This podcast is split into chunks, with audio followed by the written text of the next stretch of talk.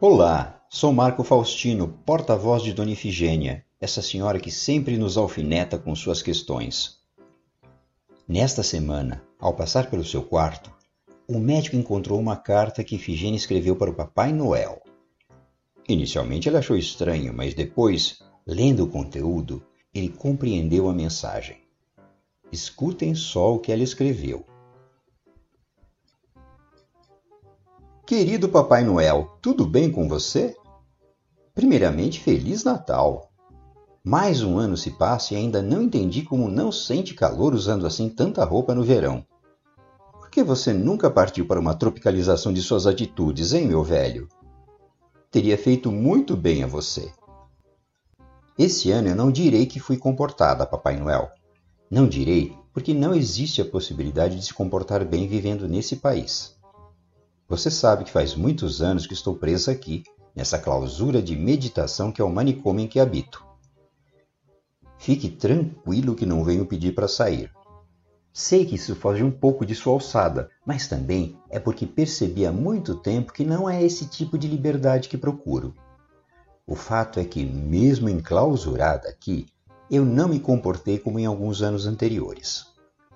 Existe um pouco de Ifigênia em cada um dos brasileiros, ainda mais quando as coisas estão pesadas e depressivas como no momento em que vivemos. Esse ano eu voltei a reclamar Papai Noel. E quando uma senhora como eu reclama, alguém há de ouvir. Isso acorda outras reclamações e, consequentemente, tem um pouco de culpa em cada manifestação justa que possa eclodir em nosso solo.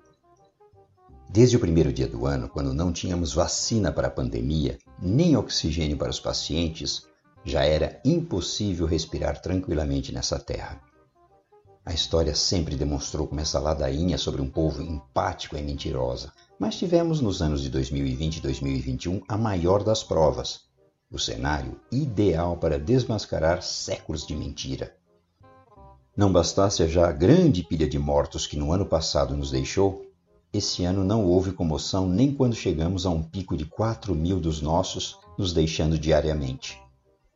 Parecia que nada de diferente estava acontecendo, que não eram pessoas com histórias, aspirações e famílias. Eram apenas números crescendo todos os dias nos noticiários. Diziam que a vida não podia parar, mas para 600 mil dos nossos, ela parou sim. A vida parou porque, enquanto ela poderia ser salva, o que importava era aumentar um dólar a dose.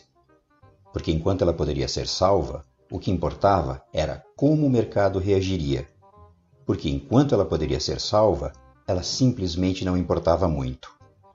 Somos craques não só no futebol, mas em deixar tragédias mais que anunciadas acontecerem e depois em passar o resto da vida apontando o dedo para um outro culpado. Desde maio, minha voz tem sido ouvida por aí, e não canso de abrir discussões que importam a todos nós. Por outro lado, tive um ano mais agradável.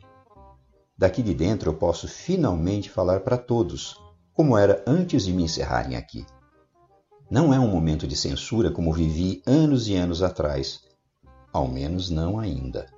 Então, que usemos todos os canais possíveis para impedir que as vozes de bom senso desse país sejam trancafiadas e esquecidas, ficando longe de tudo e todos que possam fazer alguma diferença. Neste Natal, eu peço apenas para que o Senhor não desista de nós. Muito aconteceu e não temos muitos motivos para nos orgulhar, mas o ano passa, os governantes passam e o povo, de algum jeito, fica. E é por ele que eu peço, pelo menos que você traga esperança. Sim, desejo um olhar de esperança para o nosso povo. Entende, querido Papai Noel? Eu adoraria ganhar presentes como todo ano adoramos, mas se for para ganhar algo por ter se comportado em meio a esse caos, eu honestamente prefiro estar ao lado dos que não merecem um Natal farto. Deixe a minha árvore enfeitada, mas sem nada por baixo. Ter a minha idade neste cenário e chegar viva em mais um Natal já é o suficiente. Espero que você tenha tomado muito bem seus cuidados com a pandemia, Papai Noel. Afinal, você também é da terceira idade.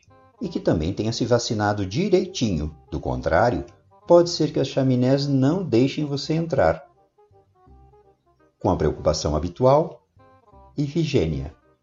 Feliz Natal a todos vocês, ouvintes!